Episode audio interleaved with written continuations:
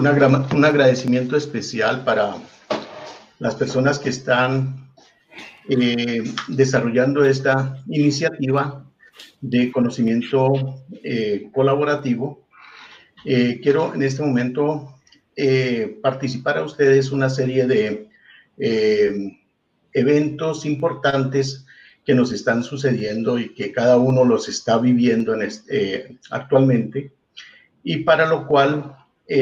nos da la oportunidad de ver que los cambios se nos vinieron encima de una manera muy abrupta y que tenemos que adaptarnos a estos cambios urgentemente. Eh, primero quisiera eh, dar algunos elementos eh, de base donde vamos a mirar en qué consiste la ubicuidad. La ubicuidad es la capacidad de estar presente en todas partes y al mismo tiempo es algo así como una omnipresencia. Esta ubicuidad ya no es, eh, digamos, eh, tan lejana como en algún momento la pensamos, sino que se está desarrollando a través de todos los sitios y se está desarrollando de diferentes partes que uno ya no, no sabe dónde está, pero sí está y puede contar con ella básicamente eh, vamos a tocar dos temas. El uno es los elementos que nos permiten en la actualidad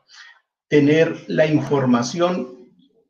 de una manera instantánea, inmediata, y cómo y por qué ha venido desarrollándose a través de la historia. Y segundo, la parte del conocimiento. Entonces diríamos que el conocimiento y el aprendizaje es un bien público de la humanidad. Todo el mundo está en capacidad, está, eh, digamos, dispuesto y está en el proceso permanente de aprendizaje. Dice eh, Maturana y Varela, de la escuela chilena, de la escuela de Santiago, que todos los seres vivos aprenden y aprendemos y estamos adaptándonos a todo nuestro entorno de una manera permanente. Esto hace que nos autoorganicemos y nos adaptemos a los nuevos medios que existen y esto es nato en los seres vivos. A través del tiempo, que ha hecho que los seres humanos aprendamos de una manera un poco más estructurada, ordenada y desde un punto de vista documentada. Al decir documentada quiere decir de que tuvimos, eh, tuvieron nuestros ancestros la oportunidad de identificar a través de eh, imágenes, gráficas y la creación de la escritura para poder identificar cuáles son los elementos fundamentales del conocimiento y ese legado. Al principio eran historias, después eran conceptos dados y se crearon diferentes, en diferentes países, eh, tanto en Europa, China, en eh, América, en Oceanía, escuelas que iban formando por tradición, donde la oralidad hacía parte fundamental del conocimiento, donde se transmitía de eh, las personas que tenían la experiencia, de las personas que eran los que más habían vivido y habían liderado estos conocimientos hacia, las nuevas generaciones. Después de la escritura, después de los esquemas básicos de eh, conocimiento y aprendizaje, eh, nacieron, eh, nació algo importantísimo que fue la imprenta. Al crear la imprenta, se desarrolló una capacidad y, un, y una eh, oportunidad fundamental para la humanidad, ya que teníamos eh, elementos eh, de, comunicación masiva a través del papel. Los papiros, las tabletas, los jeroglíficos, las, los murales, no se podían distribuir de una manera como sí lo hizo la imprenta. Obviamente, eh, para hacer un libro de esa época tardaba meses y años, porque tenían que hacer los escribas en los diferentes lenguajes las, eh, las relatorías de cada uno de los eventos. Pero la imprenta desarrolló mucho este tipo de eh, capacidad de transmitir el conocimiento de una manera ordenada y concreta. ¿Qué pasó a través de eh, el aprendizaje que se hizo en diferentes lenguas? En Latinoamérica y en Europa, básicamente los romanos fueron los que estructuraron un lenguaje del conocimiento básico que fue el latín. Y las primeras eh, universidades en Latinoamérica fueron, eh, eh, exigían que el conocimiento a alto nivel fuera en latín, que se entendieran los tratados que venían en ese idioma. ¿Qué pasó en esta época? En esta época, hace menos de 30 años, nacieron unas o se desarrollaron o se pusieron a disposición tecnologías que en su momento eh, no es que nacieron de un momento a otro, sino que fueron desarrollándose desde el cine, desde la televisión, desde la radio, desde la parte de las comunicaciones a través de escritos, pero un eh, personaje del año que fue determinado en los años 80, que fue el computador, permitió que la información eh, se editara, se grabara, se almacenara, se distribuyera y después a través de las redes, después de eh, la parte de Internet, generó la capacidad de intercomunicación entre las personas eh, a nivel de nuevos conocimientos y nuevos desarrollos. El computador fue un elemento que empezó a vincularse en todas las áreas del el trabajo, en todas las áreas del aprendizaje, en todas las áreas de eh, el uso y manejo de servicios y poco a poco empezó a eh, vincularse de una manera fundamental en nuestras vidas. Eh, no esperábamos que de un momento a otro fuera ya un elemento fundamental en las comunicaciones. Con la crisis que se ha presentado, dijeron ya la educación va a ser en línea. Muchos profesores nunca estuvieron, eh, digamos, eh, se estaban preparando, pero no, nunca estuvieron listos para asumir un reto como este. Muchos estudiantes, aunque son de esta época, los millennials, donde han estado y nacieron en la época digital, eh, pues su área de, de interconexión o de interrelación con estas tecnologías era desde un punto de vista lúdico, pero nunca pensaron que esto tenía que convertirse como en un medio de captación, de adaptación, de aplicación y de interacción para poder tener un aprendizaje de una manera clara y concreta. La parte de eh, el estudio de la parte del el aprendizaje, como lo habíamos visto que era inicialmente maestro-discípulo, después salones de clase, auditorios y un expositor en los, en, los auditorios. Siempre han habido es laboratorios de, y talleres de experimentación y práctica, lo que hace que en algunas actividades del, del conocimiento se vuelvan eh, el, saber cómo, el saber hacer y el saber aplicar haciéndolo. Y eso fue una, hace una parte, eh, digamos, eh, continua dentro de estos procesos. Y eso no ha cambiado mucho, pero sí en cuanto a los nuevos dispositivos, los nuevos materiales, los nuevos procedimientos que hay para el desarrollo de estos conocimientos. vuelven lo que en algún momento en las épocas de los 40, 50 eh, se llamó la autoformación. Las escuelas eh, técnicas básicas, por ejemplo, en los Estados Unidos, la Continental School, la, eh, la National School, eran empresas que imprimían folletos de autoaprendizaje y mandaban hasta kits de ármelo usted mismo para ciertas actividades de tipo técnico, de tipo aplicativo. Eh, han vuelto, pero ya bastante sofisticadas. lo que se relaciona con los nuevos dispositivos que hay de conexión a través de Internet también se han vuelto ubicuos. ¿Por qué? Porque ya las personas, si quieren eh, leer eh, libros originales en ruso, simplemente lo buscan, vienen en ruso, hacen la traducción y ya lo comprenden al idioma que sea. Eh, ya las personas entran a YouTube e identifican películas desde la época histórica, películas educativas, cursos, tutoriales, todo tipo de información de aplicación de programas, etcétera, ya lo encuentran en la red, lo encuentran la mayoría a niveles eh, de eh, gratis y eh, hasta universidades en este momento están desarrollando programas donde no necesita titulación o si la necesita o si la requiere, pues simplemente paga la titulación de cursos y de procesos académicos donde eh, la gente puede permanentemente estar actualizándose. Eh, en este momento también existen los chats, las audioconferencias, las videoconferencias, los mundos virtuales, donde entra una persona como si fuera una gran feria y empieza a eh, interactuar con las demás personas. Entonces, ya esa tecnología no, ya está disponible. ¿Por qué es ubicua? Porque está en las redes, está en la nube, está en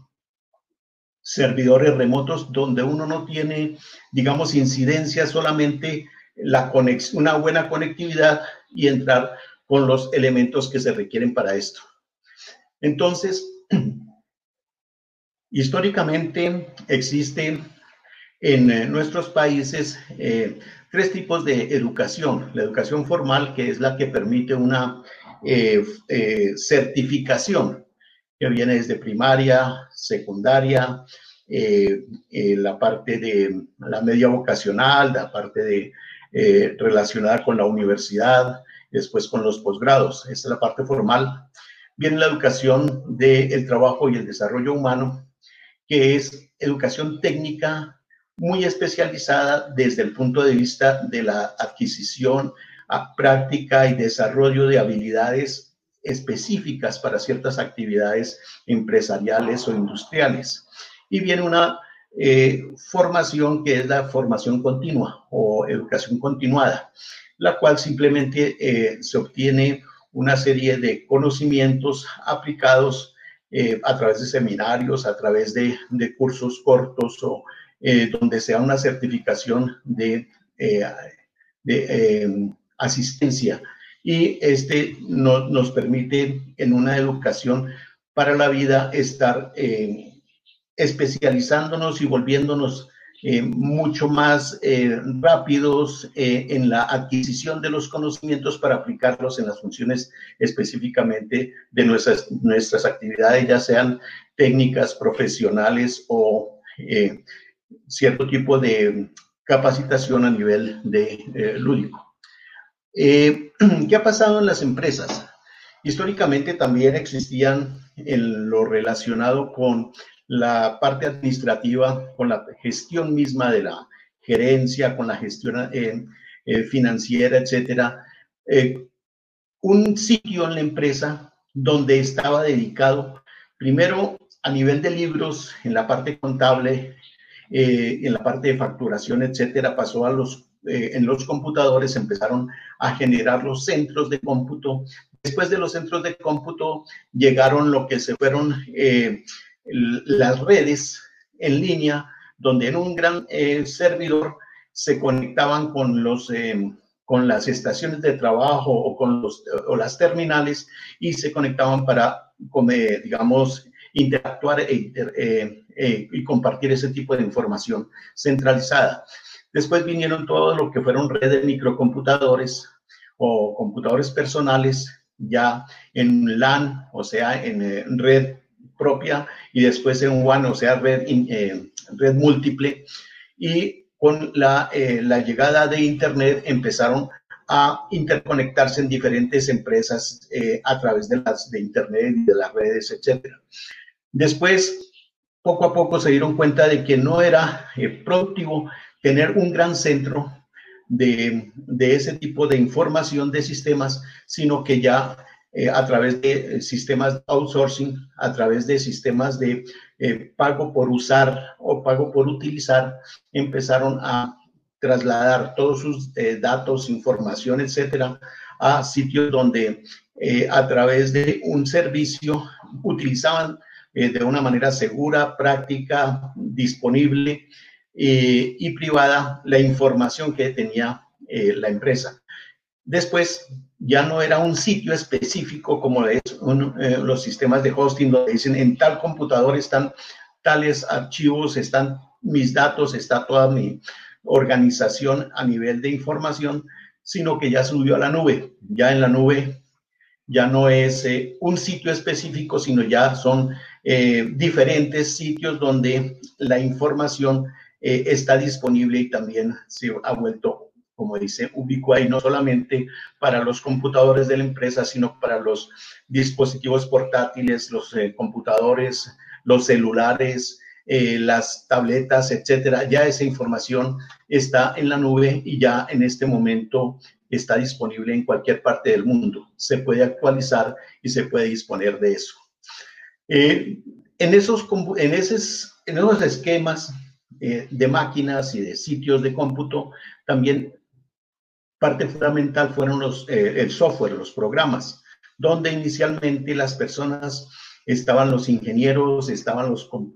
los las personas que operaban los computadores y que manejaban sus sistemas operacionales, estaban los programadores de computadores, los analistas, estaban las personas que hacían la documentación de las actualizaciones del software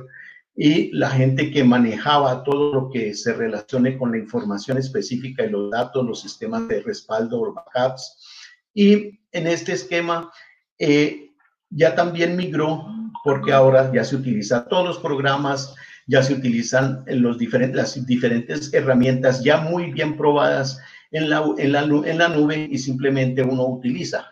esos dispositivos para poder eh, incorporar la información permanente diaria de las empresas para la toma de decisiones. Han migrado muchísimos eh, lenguajes nuevos de programación. Antes eh, se trabajaban programas muy estructurados, podríamos decir así, y la documentación y la actualización de esos programas, digamos, requerían de personas altamente especializadas. Ahora eh, nuevas eh, actualizaciones están dispuestas para que los mismos usuarios utilicen y desarrollen sus aplicaciones. También ha sucedido algo importante, es que eh, en este esquema las grandes corporaciones no permitían el acceso a ese tipo de información técnica y de estructura y de desarrollo, tanto en hardware como en software. un esfuerzo del mundo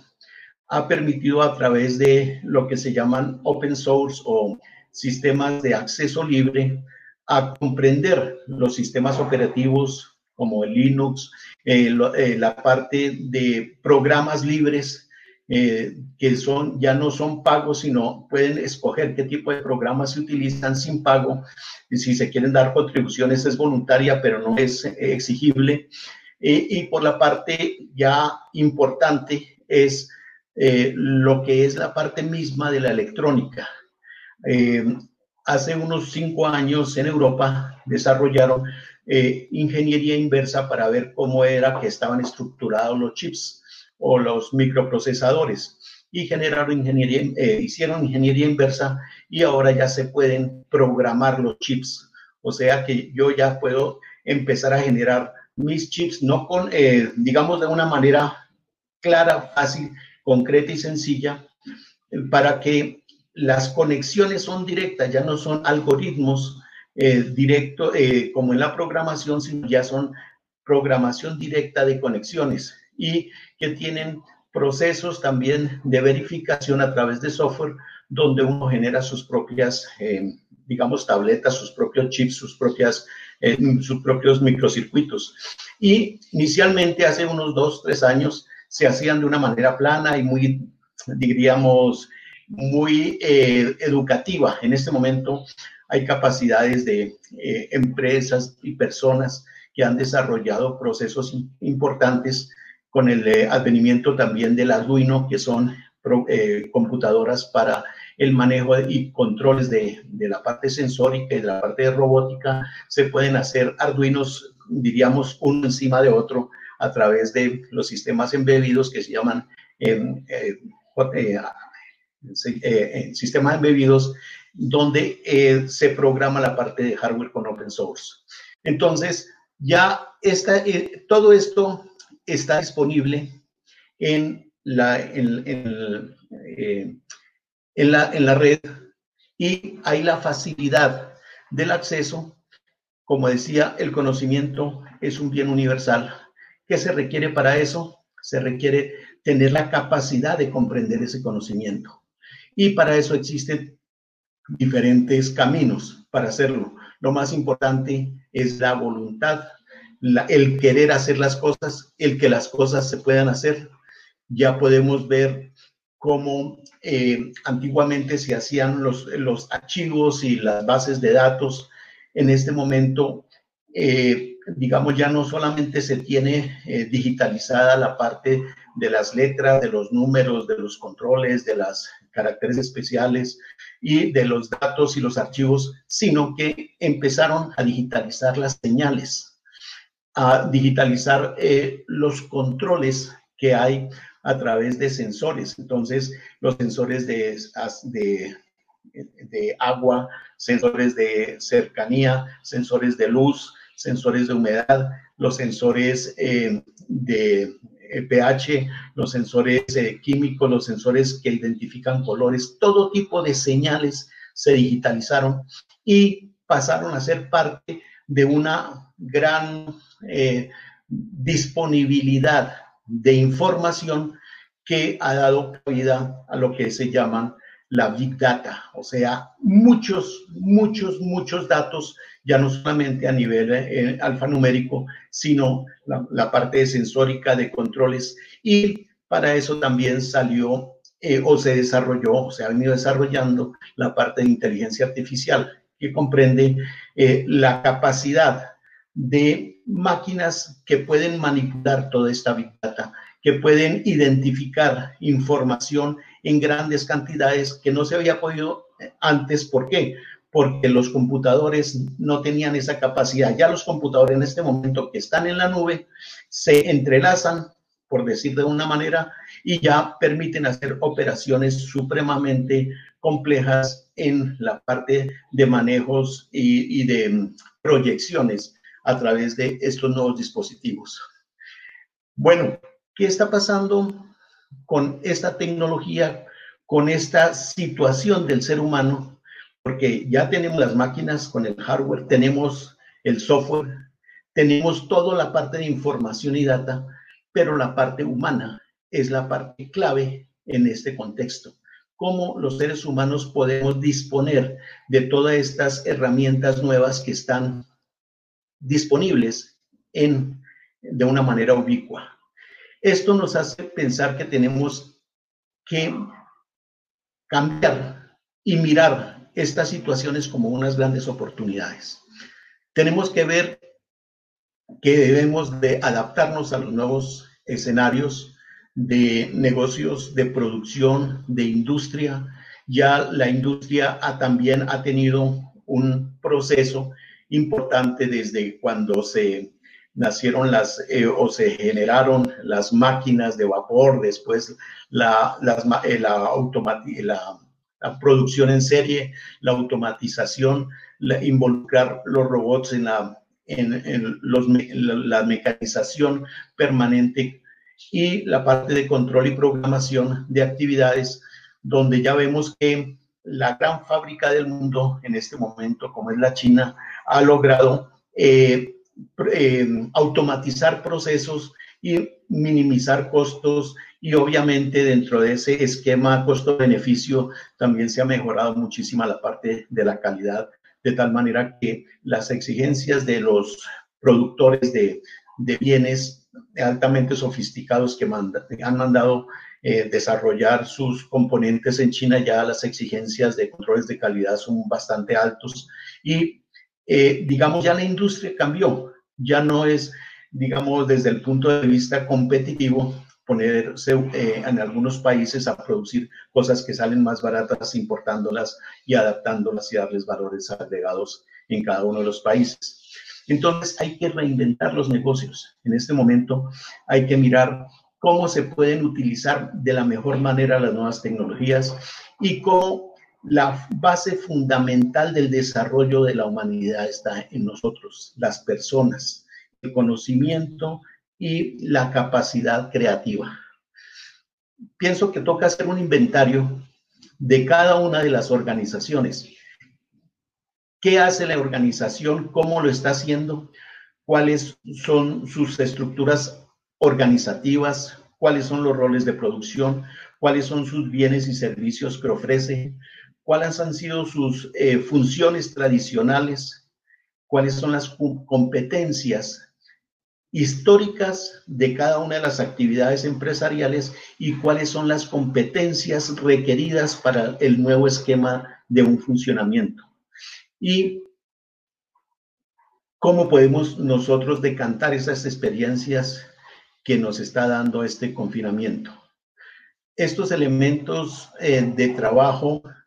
eh, que hemos estado utilizando en una oficina, en una fábrica, en una organización, ¿cómo podemos trasladarlos, si podemos decirlo así, hacia el hogar donde ya a través de las conexiones, de la tecnología, a través de el desarrollo mismo de las facilidades que dan la ubicuidad en tecnología de información nos va a permitir un trabajo en casa y cómo tiene que desarrollarse en las nuevas condiciones para el desarrollo de nuestras actividades como seres humanos. Cómo redefinir los roles de trabajo y esto es muy importante que se haga. ¿Por qué? Porque así vamos a tener la capacidad de ver qué es lo que tenemos que cambiar y cómo tenemos que adaptarnos al cambio. La información que, se eh, que necesita cada persona en su sitio de trabajo, qué tipo de información es la que necesita, qué tipo de información es la que debe disponer, qué tipo de información es la que debe de producir, ¿para qué? Para que su trabajo sea óptimo y de una manera colaborativa. Eh, en, este, en estos nuevos equipos de trabajo, ¿qué herramientas se necesita y qué capacitaciones, competencias deben de proveérsele a cada una de las personas que integran los grupos. Obviamente, todas las comunicaciones deben de ser fundamentales porque de eso depende los nuevos eh, eh, ejes de desarrollo en las organizaciones. Entonces, como decíamos, las competencias puntuales necesitan que cada integrante del equipo de trabajo se desarrolle en, esas, en ese tipo de competencias. Es eh, una de las, uno de los motivos por los cuales eh, existe lo que se llama capacitación en fábrica, o, sea, llevar la capacitación para que en cada una de las organizaciones todas las personas en sus competencias se vuelvan diestros, se capaciten y dominen sus entornos para la producción. Eh, esto debe de reestructurar absolutamente toda la parte de eh, las nuevas, eh, los nuevos roles empresariales. Obviamente ya a nivel organizacional, pues necesariamente toca redefinir los, portafolios de bienes y servicios, diseñar e ir hacia tiendas virtuales, ir hacia el e-business y el e-commerce, o sea, en las tiendas a través de sistemas de Internet, mirar eh, cómo se aseguran las plataformas de la banca, si es que se va a hacer desde un punto de vista de facturación en línea. Y la otra parte es mirar las nuevas tendencias en lo que son las eh, monedas eh, virtuales y todo lo relacionado con la seguridad y las nuevas tecnologías y los nuevos respaldos que nos dan estas herramientas para, eh, digamos, el cambio fuerte que va, que se está viniendo y que en este momento se está imponiendo a nivel mundial. Eh, el reconocimiento de cada oficio también está siendo digamos, modificado, tiene que adaptarse, identificar las competencias ya muchas de las profesiones que, unos, que, nos que conocimos nosotros en la historia de nuestra vida, eh, ya muchas ya no existen. En este momento se crean eh, unos nuevos roles basados en el conocimiento, la tecnología, la creatividad, eh, la parte de las industrias creativas, la, economía naranja, bueno, todo este tipo de nuevos roles hacen que eh, nos toque redefinir cuáles son nuestros eh, conocimientos y cuáles van a ser eh, competencias para poder asumir estos nuevos cambios y estos nuevos retos. Eso debe estar claro y deben tener muy identificada la parte específica de que hacia dónde queremos ir. Y por último, quisiera yo ver, mostrarle a ustedes que existen una serie de, nuevas, eh, eh, digamos, eh, nuevos entornos tecnológicos que inicialmente fueron dedicados hacia ciertas actividades. Por ejemplo, los circuitos cerrados de televisión antes se hacían era para una cuestión netamente de seguridad, ahora en este momento se está haciendo para cuestiones de, de monitoreo, de telepresencia, etcétera. Eh, la parte del Internet de las Cosas es muy importante porque, como hemos hablado, eh, ya eh, al estar digitalizadas las señales, al estar manejadas por procesos de inteligencia artificial, al estar trabajando en controles de procesos, en validación de producción, en todo el manejo de los sensores, etcétera, es importante empezar a investigar estas nuevas herramientas en que pueden involucrarse en nuestras actividades como negocio. Eh, herramientas como lo que es la simulación. Antes eh, habría que hacer las cosas de una manera directa. Eh, la, la, guerra, los, los desarrollos militares nos dieron pautas de que eh, las personas a través de los simuladores se entrenaban para actividades como manejo de aviones, como manejo de tanques, como eh, manipulación de elementos, etcétera. Todo este tipo de simuladores eh, nos llevaron a lo que en este momento está en la parte de la tecnología de la realidad virtual, que consiste en que en entornos tridimensionales generados por el computador, el usuario puede navegar, interactuar y estar inmerso dentro de eh, actividades específicas programadas. Entonces, ¿cómo podemos nosotros en algún momento utilizar ese tipo de tecnologías? Puede que a lo mejor no sea permanente, pero sí en la parte de formación y actualización. Lo mismo se, se relaciona con eh, los nuevos esquemas de la realidad aumentada, en los cuales a través de los nuevos dispositivos que ya eh, están en manos de, la mayoría de las personas, como son las cámaras, como son los apps que están en, en el desarrollo de utilización de los mismos, que ya tienen GPS, que ya tienen eh, sistemas eh, integrados de, de posicionamiento, de la parte de navegación, la parte de mapas, la parte de eh, visualización y reconocimiento de, lugares, como la realidad aumentada a través de un dispositivo de estos nos pueden mostrar en algún momento información adicional. Una persona toma eh, el, eh, el celular e inmediatamente viene y con la cámara identifica un edificio y nos da información sobre el edificio, el número de pisos y ahí eh, digamos, apartamentos u oficinas para arrendar, cuánto es el costo, etcétera. Toda esa información adicional al entorno normal y natural que estamos acostumbrados va a ser fundamental en los nuevos negocios y en las nuevas aplicaciones que eh, se están desarrollando y que es importante ver si nuestra organización va a requerir y cómo puede meterse en ese tipo de negocios y actualizaciones. Eh, al estar ya digitalizado y organizado todo, esta, eh, todo este entorno, empezamos a ver las nuevas aplicaciones de las eh, ciudades inteligentes. que consiste ya en, la, en el manejo de la información de cada una de las eh, de, de, cada uno de los componentes de una ciudad, los semáforos, la parte de las luces, la parte del el tránsito, la parte de hasta se involucra la parte de el estado del tiempo en el manejo específico de, de, los procesos que se llegan en las, en las grandes ciudades. Ya hay ciudades inteligentes que están desarrollando nuevos esquemas de transporte de la parte de, eh, distribución eh, de correos a través de drones, a través de mecanismos eh,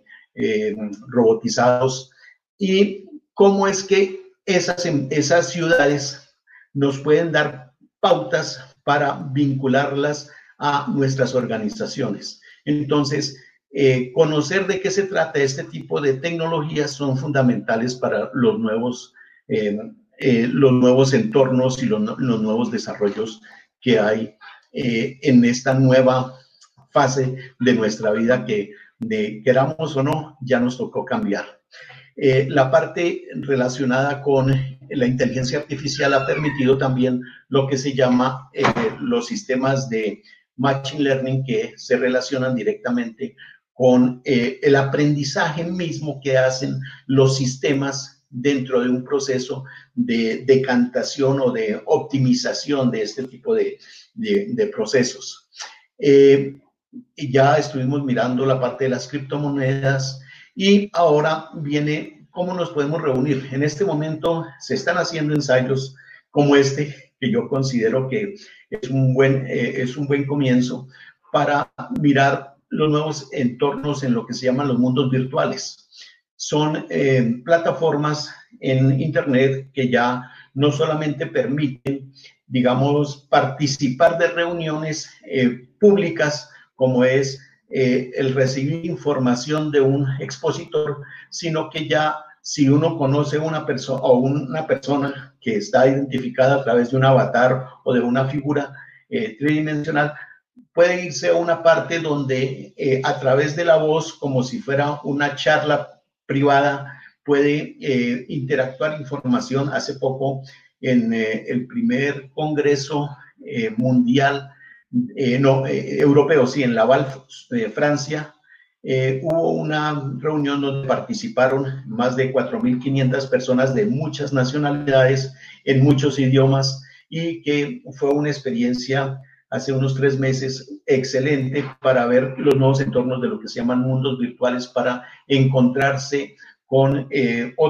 eh, otras personas, con otras instituciones, eh, con otras industrias e intercambiar como si fuera una feria real y que nos permite interconectar, dar información,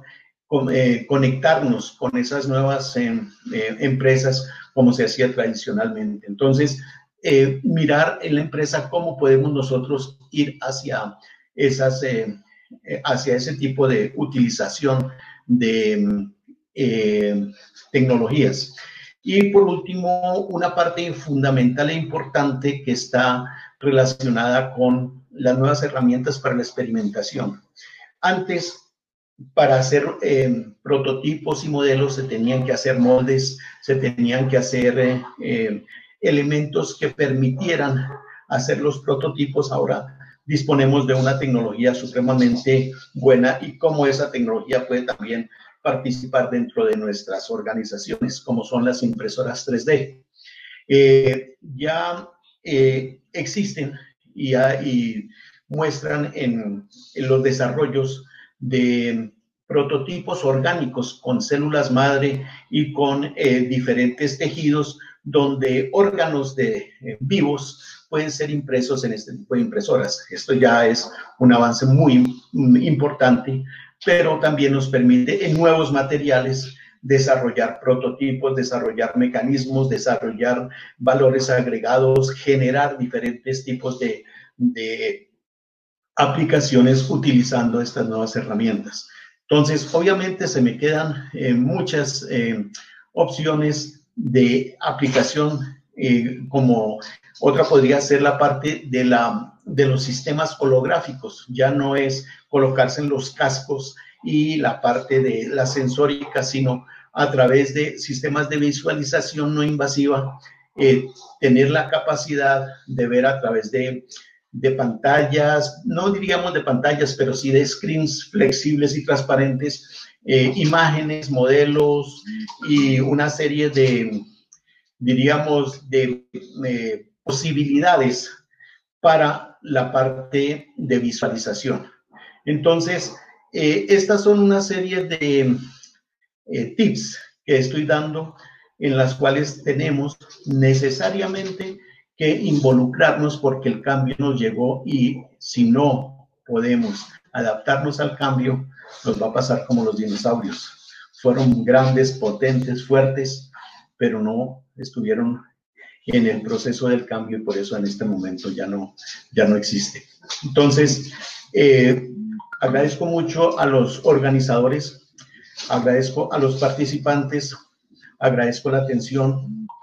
y agradezco eh, entra, entra. personas que eh, se han unido a, esta, a este evento que es colaborativo, que es eh, para poder desarrollar acciones conjuntas para eh, venir a un futuro que sea mejor para la humanidad